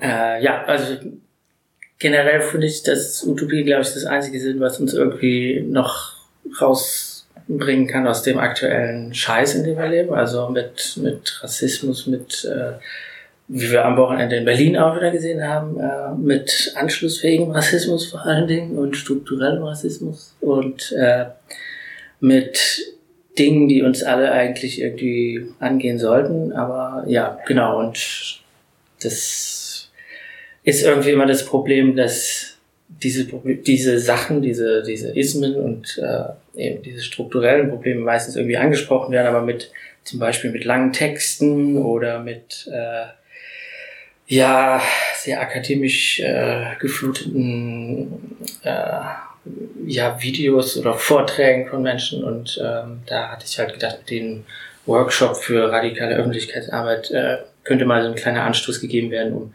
Sachen eben ähm, zwar auch eben radikal anders zu denken und darzustellen, aber eben auch so ein bisschen vielleicht aufnahmefähiger zu machen oder, oder für Leute verständlicher zu machen, was, was es für Möglichkeiten gibt und eben diese Utopien auch darzustellen, ähm, die wir alle irgendwie in uns tragen und sowas. Du sagst so für Leute, ähm, das zugänglicher machen, welche, welche Leute sind das? Also was, welche Zielgruppe hast du da vor Augen? Wer muss eigentlich diese Utopien ähm, sehen? Äh, also für mich immer am interessantesten sind Menschen, die sich schon irgendwie mit, mit äh, zum Beispiel mit modernen Techniken ähm, irgendwie dafür affin sind. Das, ich glaube, so ein Beispiel wie jetzt letztens bei der Trump Rally, wo die TikToker in äh, einfach die Tickets für diese, diese Rally von ihm weggekauft haben, also von Trump weggekauft haben. Das ist so ein Zeichen, okay, da ist noch ziemlich viel zu holen und damit können wir auch ein bisschen was erreichen zumindest. Und äh, ich glaube generell, dass bei äh, den meisten Menschen, also jetzt unabhängig von, von, äh, von Geschlecht, von Alter und von sozialem Umfeld, ähm, narrative Formate, also ob das äh, Videos sind oder Videos, Filme, Dokumentationen oder auch Hörbücher oder eben Dinge, die irgendwie eine Geschichte beinhalten. Ich glaube, damit äh, können wir auf jeden Fall die meisten Menschen erreichen. Aber vermutlich für mich zumindest ist die Zielgruppe eher, ähm, sind eher junge Menschen, die auch noch so ein bisschen den Willen haben, Dinge aktiv selbst zu verändern. Also, wenn ich jetzt so richtig verstehe, dann wäre deine, äh, deine Vorstellung, wie wir sozusagen Utopien bekannt haben, so ein bisschen irgendwie mit Filmchen über soziale Medien und dann vor allem junge Leute erreichen, die vielleicht auch noch gar nicht so doll politisch sind, aber sozusagen vielleicht politisiert werden können oder Genau, also ich glaube, äh, die Leute, die schon politisiert sind, die haben auch wahrscheinlich schon äh, erste Andockpunkte mit Marcuse, mit Adorno und Co. Ähm, da kann natürlich auch noch was erreicht werden, äh, aber ich glaube, gerade bei den Menschen, die so ähm, gerade im, im, mit dem Studium angefangen haben, mit der Schule aufgehört haben, äh, vielleicht einen Job beginnen äh, oder andere Sachen machen. Ich glaube, da ist das Potenzial auf jeden Fall höher, ähm, die noch mit reinzunehmen und denen zu zeigen, hey, äh, alles, was du machst, ist irgendwie politisch und macht auch was Cooles mit deinem Leben, statt irgendwie ja, ein Jahr lang nach Australien zu gehen oder so. Also, es mag auch schön sein, aber ich glaube, es gibt halt so viele Möglichkeiten zu verändern, ähm, hier oder auch im, im größeren Stil. Und wenn wir uns da zusammentun mit diesen jungen Menschen, die gerade erst anfangen zu leben, sozusagen, und ähm, noch das Potenzial da ist, ich glaube, das ist schon äh, ja eine große Möglichkeit, ein großes Potenzial, was einfach ist. Okay, aber selbst wenn wir solche coolen Filme irgendwie machen können, oder du kannst es ja dann offenbar, also angenommen, ähm, sozusagen, wir haben Leute, die können diese coolen Filme machen, wie schaffen wir es aber denn dann, dass diese Filme halt auch Leute erreichen, die uns nicht sowieso schon auf Twitter folgen oder auf Instagram folgen? Also wie schaffen wir es denn aus dieser Blase raus, selbst wenn wir gute Produkte haben? Über Influencer. Ah, über Influencerin, stimmt. Zum Beispiel. Ja, aber also ich mach, Ende Gelände hat es ja auch schon äh, ziemlich oft geschafft, in die Medien zu kommen, obwohl das äh, ein ja eben ein radikales äh, Thema gefordert wird, auch System Change, äh, not Climate Change, ist jetzt so ein Spruch, der es jetzt sogar bei äh, Fridays for Future auf die Plakate geschafft hat. Äh, ich glaube, das ist schon so was, was zeigt, dass das nicht von heute auf morgen so funktioniert, äh, bei RTL die News zu kommen oder so. Aber das muss es vielleicht auch gar nicht. Aber eben durch Aktionen wie Blockadaktionen oder ähm, andere Aktionen ähm, oder auch große Kundgebungen. Äh, ich glaube, das ist was, was schon mal die, so die Aktion ist da und von da aus kann dann die Öffentlichkeit auch, die Öffentlichkeitsarbeit äh, ausgehen und dann darauf aufbauen. Und dann kann man auch diese Visionen zeigen und Utopien zeigen. Gut, und das alles irgendwie in ein Paket reinzukriegen, ist eine immense Arbeit. Es muss eben schon in einem, schon konzeptuell irgendwo abgestimmt sein und, und eben ein, ein eine Kampagne beinhalten. Ähm, was hättest ja. du denn für einen Tipp für Ende Gelände, was vielleicht unser nächstes Bild sein könnte? Ich meine, die nächste Aktion steht vor der Tür. Ähm, für eine Utopie müssen wir uns vielleicht noch ähm, überlegen, die wir da präsentieren wollen, aber vielleicht sagst du ja, ja, das würde sich voll eignen, wenn es dazu ein Bild gäbe und das machen wir Welche Influencerinnen müssen wir noch einladen? äh, für Influencerinnen gibt's ja genug haben nur wahrscheinlich alle keine Zeit, weil sie sich vor dicken Autos äh, fotografieren lassen müssen oder irgendwelche neuen Sachen shoppen müssen. Ähm, davon muss man sie auf jeden Fall abhalten. Vielleicht ähm, müssen wir die in unsere Lesekreise einladen. ja, ich weiß nicht, also ich glaube, bei sowas ist auf jeden Fall die, die 1 zu 1 Ansprache dann wichtig. Aber ähm, genau, also zum Beispiel eine Utopie wäre einfach, Ende Gelände ist einfach das beste Beispiel eigentlich für äh, Dinge, die gut funktionieren in der, in der Öffentlichkeitsarbeit vor allen Dingen. Also es gibt dieses, oder es gab zumindest letztes Jahr dieses Camp, wo alles selbst organisiert war. Es hat super funktioniert, es war eine tolle Stimmung da und Leute haben mitgemacht äh, bei den diversen Aktionen und Skillsharings. Ähm, allein schon das, eine Übersetzung in, glaube ich, drei Sprachen einfach so reibungslos, halbwegs reibungslos funktioniert hat, ist sowas, das ist eine irgendwie eine umgesetzte Utopie irgendwie, dass man so viele Menschen aus verschiedenen, äh, auch auf verschiedenen Umfeld äh, gewinnen kann. Oder sowas wie der, die, also ich habe ja für Ende Gelände oder mit Ende Gelände auch schon zwei Aktionen begleitet und der, der bunte Finger zum Beispiel ist so ein Ding, wow, krass, Leute kommen dahin und sind im Rollstuhl und also ich hätte mir das vorher nicht äh, zu träumen erwagt, dass jemand, der auf die, die Gleise mit dem Rollstuhl fährt und die blockiert. Und das ist so ein positives Beispiel. Wow, Leute, macht doch mit. Es ist, es bringt was und es zeigt auch irgendwie, dass der Widerstand ganz viele Facetten hat. Das sind so, wie gesagt, ganz viele positive Beispiele, die Ende Gelände jetzt schon hat. Ich weiß nicht, was ich da noch fehlern an weiteren Tipps geben könnte. Wir sind schon die gelebte Utopie. So ungefähr. Yeah. Ich glaube, Vielleicht ist das der Moment, wo wir doch mal sagen sollen, hey, wir machen schon richtig viel richtig. Also das, das, das, dieses Jahr das könnt ihr auf jeden Fall schon sagen. Also äh, Ende Gelände macht sehr viel, sehr richtig. Und äh, ich bin auch in einem anderen Bündnis aktiv, ähm, das sich als, als Beispiel Ende Gelände genommen hat, weil da einfach so viel Tolles gut funktioniert. Ähm, ja, aber vielleicht nochmal zurück zu der Frage, wie kann man das denn Mainstream, so ungefähr? Ja. Äh, ich glaube einfach ganz viel, ganz viel Medienarbeit machen, die einfach immer ins, ins Gesicht ist und immer, immer da sein, immer präsent sein, immer irgendwie in die Medien reinzukommen mit, nicht mit allem Scheiß, aber einfach äh, die Präsenz einfach immer weiter zu steigen und auch das so, so Schlagworte wie äh, Klimakrise äh, immer weiter am, am Leben zu halten. Ich merke so, ah, jetzt sind wir schon wieder über der Klimakrise und wir wollen ja jetzt mal über Visionen reden Mhm. und das ist ja eigentlich, also da merke ich, da komme ich immer wieder ins Haken, ähm, dieses, äh, wir wissen, wogegen wir sind, aber ich fand es total spannend, mit Schlagzeilen irgendwie, in, also vielleicht funktioniert das medial auch einfach nicht, aber mit Schlagzeilen ähm, zu punkten, die, die klar machen,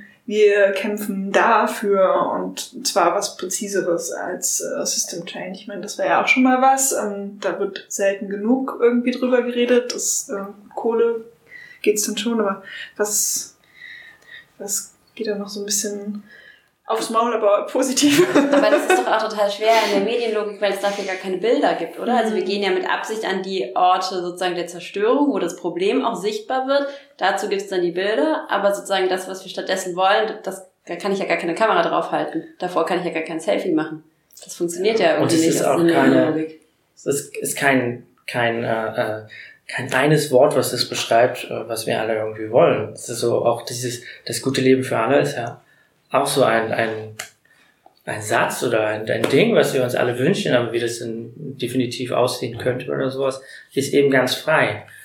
Was ist denn so ein bisschen vielleicht auch die Grenze dessen, was so kommunizierbar ist, einfach, und wo wir dann noch nach anderen Wegen suchen müssen, Utopien mehrheitsfähig zu machen?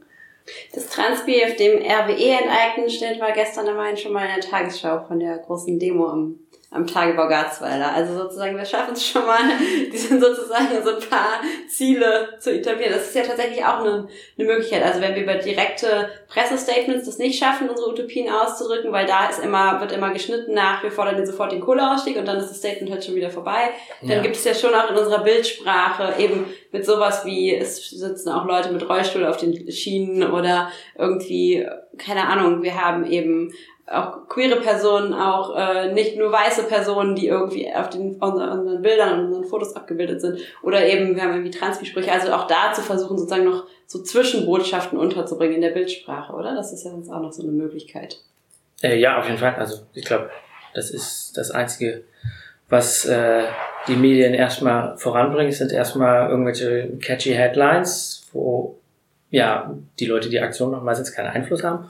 Oder eben Bilder, Filme, Videos. Ähm, und genau, wenn ihr dann schon mal vorbereiten könnt und könnt sagen, wir haben hier das Banner, da steht genau das drauf und es soll immer gut zu sehen sein und die Ecken müssen immer schön stramm gezogen sein, damit es auch wirklich zu lesen ist. Äh, genau, das ist. Klingt dann halt, als wären wir so eine NGO, aber gut. Ja, okay, also wir halten irgendwie fest, ähm, läuft bei uns. ähm, also zumindest ähm, scheint Presse- und Öffentlichkeitsarbeit mäßig einfach schon viel Positives irgendwie zu geben. Vielleicht müssten wir einfach, wir halten fest, wir müssten sozusagen die Utopien, die wir haben, wenn wir sie für uns so ein bisschen ausbuchstabiert haben, mit genauso viel Selbstbewusstsein und Schmackes und mit geiler Musik unterlegt, wie wir bisher die Problemanprangerungen sozusagen in die. Welt posaunen, dann auch die Lösungen raus. Wir haben die Skills, wir haben nur noch nicht die Botschaft. Ja, irgendwie schon. Aber äh, also ich glaube, der Kongress zum Beispiel insgesamt hat auch ganz viele äh, Utopien benannt und auch ja, es gab zum Beispiel ein, äh, äh, ein Hörspiel, was sehr viel, also was 2048 äh, spielt und da waren sehr viele sehr schöne Bilder, äh, die da erzeugt wurden und ich glaube, dem, dem kann man sich ja auch einfach bedienen und, das auch weitertragen und vielleicht ist es nicht so das hundertprozentige das Ende Gelände wäre, also wollen würde, aber ähm, das ist schon mal ein Anfang und genau, da kann man ja auch eben anfangen. Dann fangen wir mal an. Dann fangen wir mal an. Cool. Äh, und was nimmst du jetzt so mit noch von deinem Workshop oder von dem Kongress? Ähm, was machst du in Zukunft noch mehr oder was machst du anders? Äh, genau, also wir ähm, sind eine kleine Gruppe, die jetzt so versuchen will, zumindest ein radikales Medium aufzubauen. Also das einfach nur heißt, wir wollen coole Videos machen, die ansprechend sind und die Themen vor allen Dingen ansprechen, die so eher nicht Mainstream sind, aber um die eben dahin zu bringen. Und äh, das wird dann mit Animationen und kleinen Dokus passieren und da werde ich meine äh, Energie jetzt ein bisschen drauf legen, dass wir eben auch versuchen, diese Utopien schon mal zu zeigen und auch zu zeigen, dass es anders gehen kann als der Status quo. Hilft ihr dann auch bei Ende Gelände? Ende September? Natürlich. cool, dann sehen wir uns da. Auf jeden Fall. Cool. Die Utopie in der Grube.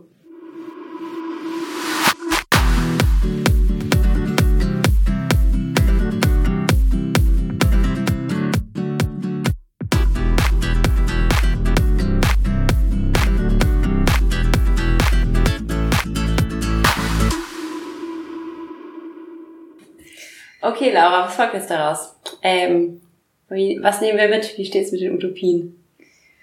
Ist der jetzt utopischer zumute? Ich finde, wir haben eher eine fette Hausaufgabe, uns hinzusetzen und uns nochmal genau zu überlegen, so, also zumindest wenn ich so an so, auch so Ortsgruppen denke, wirklich miteinander zu reden, was sind eigentlich unsere Utopien, wie stellen wir uns die vor? Und Auf die Gefahr hin, dass wir dann dabei anfangen, uns zu streiten. Ja, aber das, ich glaube, wir brauchen, das muss für uns greifbarer sein. Und ich glaube, viele von uns arbeiten auch schon an Utopien, also ähm, sind irgendwie in alternativen ähm, Konzepten irgendwie unterwegs, so Solavis und was Ich wollte gerade sagen, wir gehen zumindest immer einmal die Woche hier Gemüse abholen auf der Solavi. Ja, aber immerhin. Und äh, vielleicht wäre es ähm, spannend, sich darüber auch mal mehr zu unterhalten, statt jetzt nur über Strategie und die nächste Aktion. Hm. Also da mehr Diskussionsräume zu haben, das finde ich schon spannend. Ich habe ja tatsächlich, glaube ich, eher mitgenommen dieses Ding von, ähm, es müssen nicht alle alles machen Mhm. und sozusagen ist es auch voll okay, wenn wir gerade Abwehrkämpfe führen, weil also als einzelne Person ich das Gefühl habe, ähm, ich kann halt gerade besser kämpfen und dann gibt's halt andere, die machen sich dann Gedanken darüber, wie bringen wir denn irgendwie, wie kommen wir denn auf 100% erneuerbare Energien oder wie vergesellschaften wir denn irgendwie die Energieversorgung und ähm, das muss ich jetzt selber gar nicht machen. Ich kann trotzdem gegen Kohle sein, weil wir halt eine große Bewegung sind, in der sozusagen das sich auch ein bisschen ausdifferenzieren kann. Und ich muss nicht alle Antworten bis ins letzte Detail schon parat haben, damit ich dagegen sein kann. Ja, also dann korrigiere ich vielleicht meine Aussage insofern, als dass äh, wir nicht nur miteinander in unserer äh, in die Geländeblase reden sollen, sondern auch noch mit anderen Menschen, die an Alternativen irgendwie feilen. Also dass wir das für uns zumindest sichtbar machen. Also ich habe so mitgenommen, über Utopien zu reden, aber das hat auch den Kongressteilnehmenden viel irgendwie Hoffnung zurückgegeben, Perspektive und so weiter. Und das ist ja schon noch was, was ich irgendwie viel von äh, von anderen Aktivistis so höre, dass das denen fehlt. Und ich glaube, wenn wir da einfach noch äh, immer mal wieder Orte wie solche Kongresse oder so ähm, aufsuchen und mit Leuten reden, die dann eben äh, die Solavi bete jeden, dass wir, dass wir das dann immer noch äh, auch sehen, ja, diese andere Welt, ähm, die ist nicht nur, die ist nicht nur Utopie, sondern die wird auch schon ein Stück weit gelebt und weiterentwickelt. Ja. Aber vor allem müssen wir doch lernen, nochmal größer zu denken und mehr zu werden, oder? Also wenn wir sozusagen mehrheitsfähige, gesellschaftsfähige Utopien brauchen, dann reicht es eben nicht, wenn wir uns in unserer eigenen Solavi engagieren, sondern dann müssen wir eigentlich anfangen, Netzwerke anzustoßen, dass es irgendwie viel, viel mehr äh, solidarische Landwirtschaft gibt oder viel, viel mehr ähm, Hausprojekte und so weiter. Also versuchen sozusagen Strukturen zu bauen, die es immer ermöglichen, dass sich noch viel mehr Menschen anschließen. So eine Ende-Gelände-Aktion stößt ja an ihre Grenzen, gerade unter Corona-Zeiten. Da können nicht alle Leute mitmachen oder auch ein Klimacamp hat voll die Grenzen. Und dass wir eigentlich, wenn wir sagen, wir wollen die Gesellschaft wirklich transformieren, wir haben einen Plan, wo es hingeht und wir wollen möglichst viele Menschen dabei mitnehmen, dass wir eigentlich alle Formate, die wir so aufbauen, immer so denken müssen, dass sie noch für viel mehr Menschen zugänglich sind und sozusagen sich auch reproduzieren lassen, in die Breite streuen lassen, damit wir viel mehr werden können. Mhm. Ja, Formate. Meinst du mit Formaten jetzt auch so, so, so, also dann eben kein Kongress, sondern oder ein Kongress, wo dann noch sehr viel mehr verschiedene Leute eingeladen werden? Naja, ich meine, sozusagen, Klimacamps und Aktionen des zivilen Ungehorsams, bei denen alle 1,4 Millionen Leute, die letztes Jahr mit Fridays for Future auf der Straße waren, teilnehmen können. Klimacamps für alle. In so eine, in so eine Formaten denken, weil sozusagen die Zahl an Menschen gibt es ja, die sich für Klimaschutz und Klimagerechtigkeit äh, interessieren. Mhm. Ja, aber das bleibt für mich auf jeden Fall auch eine offene Frage, wie, wie wir das erreichbarer machen können. Aber vielleicht müssen wir da einfach mehr Leute einladen, diese Ort auch mitzugestalten. Und halt irgendwie nochmal, mir hat das geholfen, ich habe das anfangs ähm, den Auftakt von dem äh, Zukunft für alle Kongresspodium gestern Abend nochmal geguckt, ähm, wo sie nochmal ins, ins Gedächtnis gerufen haben, so zwei, drei Jahre bevor das Frauenwahlrecht beschlossen wurde, erschien das den Leuten, die sowohl den Suffragetten, die da, die da schon dafür gekämpft haben, aber sozusagen erst recht allen anderen, erschien es völlig utopisch. Also, dass man das wirklich, äh, dass das wirklich etwas ist, was sich erreichen lässt, was sich umsetzen lässt. Und die Zeitungen waren auch voll damit, dass das alles überhaupt nicht funktionieren würde, wenn jetzt irgendwelche hysterischen Frauen auf einmal eine Wahlstimme bekommen. Und das erschien völlig unmöglich und dann irgendwie drei Jahre später wurde es halt einfach umgesetzt. Also wie schnell sich dann doch auch Sachen ändern können, mhm. dass wir da nicht die Hoffnung aufgeben, wenn wir jetzt gerade das Gefühl haben, es läuft in eine völlig andere Richtung. Ich habe gerade das Gefühl, es läuft in eine völlig andere Richtung, als wie die, wir uns das vorstellen. Das hat man noch drei Jahre. genau, und vielleicht kann sich das Blatt auch schneller wenden, als wir, als wir denken, weil wir natürlich mhm. the bigger picture gar nicht sehen, weil wir ja so tief drin stecken. Ja. Wie schön ist. Lass uns äh, versuchen weiter zu. Sie befinden sich im Gefahrenbereich der Abraumkante.